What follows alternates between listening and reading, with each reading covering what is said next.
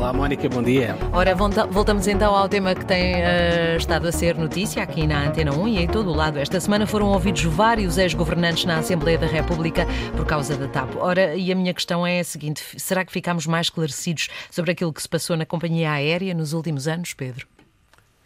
Uh, viva, Mónica. Uh, sim. Um, bom dia. Uh, cada audição que vai acontecendo na TAP, nós vamos sempre descobrindo coisas novas. O problema é que essas coisas novas normalmente não são muito abonatórias, nem para a TAP, nem para os ex-governantes que tutelaram a TAP nos últimos anos. Uhum. Como se diz em linguagem popular, Mónica, cada cavadela, cada minhoca. Sim. E, e, bom, e que, e, que, minhocas é que descobrimos esta semana na, na Assembleia da República sobre a TAP? Uh, pelo menos duas com alguma gravidade. Nós, logo na segunda-feira, nós ouvimos o ex-ministro das Finanças, Mário Centeno, a dizer na Comissão Parlamentar de Inquérito que quando tomou posse, uh, na transição de pasta, a anterior Ministra das Finanças, Maria Luísa Albuquerque, aparentemente não lhe terá passado nenhuma informação sobre a TAP. Uhum. Porquê que isto é relevante? E é grave se for verdade.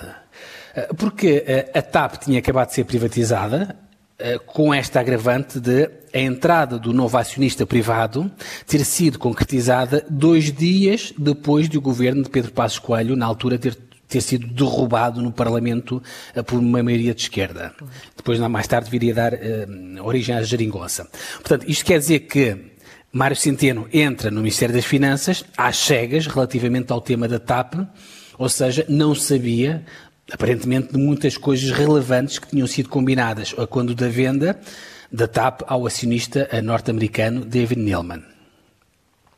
Bom, uma das coisas que ficou combinada e que Mário Centeno aparentemente desconhecia, segundo ele diz, é que no caderno de encargos da privatização da TAP, ou seja, nesse caderno de encargos, previa-se que se constituísse uma comissão paritária que, na prática, Mónica ia fiscalizar o cumprimento daquilo que ficou combinado na privatização. Certo.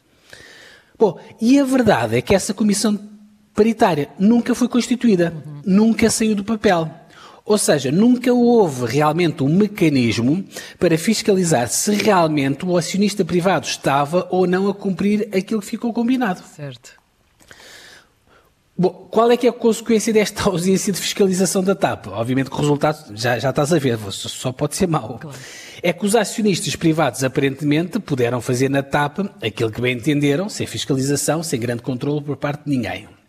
E há uma coisa que estes acionistas privados aparentemente terão feito e que, eh, segundo uma auditoria que foi pedida pela própria TAP recentemente, eh, poderá eventualmente ter lesado a companhia aérea em mais de 400 milhões de dólares. Do que é que eu estou a falar, Mónica? Estou a falar de um negócio muito estranho que a TAP fez a mando do acionista privado e nesse negócio, basicamente, a TAP é um negócio de troca de aviões com a Airbus.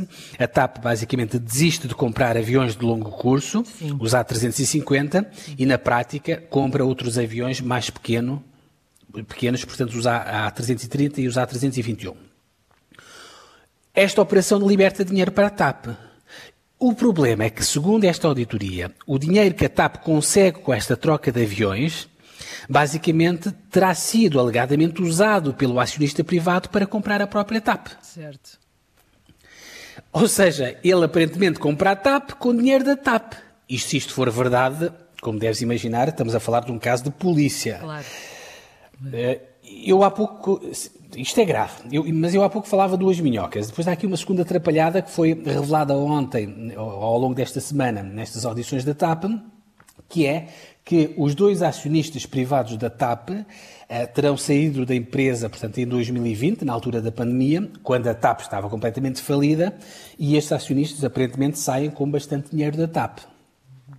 O acionista norte-americano David Neilman sai da TAP com 55 milhões de euros e o acionista português, eh, eh, Humberto Pedrosa, que era o parceiro dele, segundo um documento que foi ontem mostrado pelo PSD, terá saído com 11,9 milhões de euros.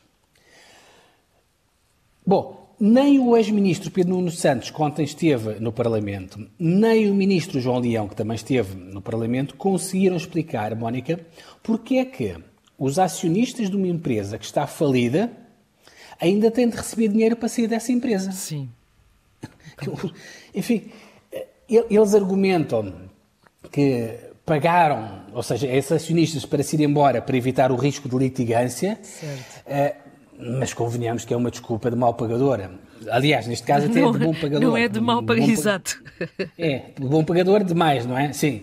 Uh, enfim, uh, mesmo para terminar, Mónica, deixa-me só dizer que eu acho que uh, nós não precisamos, sinceramente, de estar à espera do final da comissão de inquérito, que já está quase, quase a terminar, uhum. uh, para chegar à conclusão que uh, muito, muito daquilo que aconteceu na TAP nos últimos anos, acho que poderia não ter acontecido, ou daquilo que aconteceu de mal na TAP, poderia não ter acontecido se nós tivéssemos tido alguns governantes, não todos, mas pelo menos alguns governantes, um bocadinho mais responsáveis e, e mais competentes. E estou uhum. a falar quer do PS, quer do PSD, mas enfim, infelizmente o país não, não teve essa sorte, Mónica.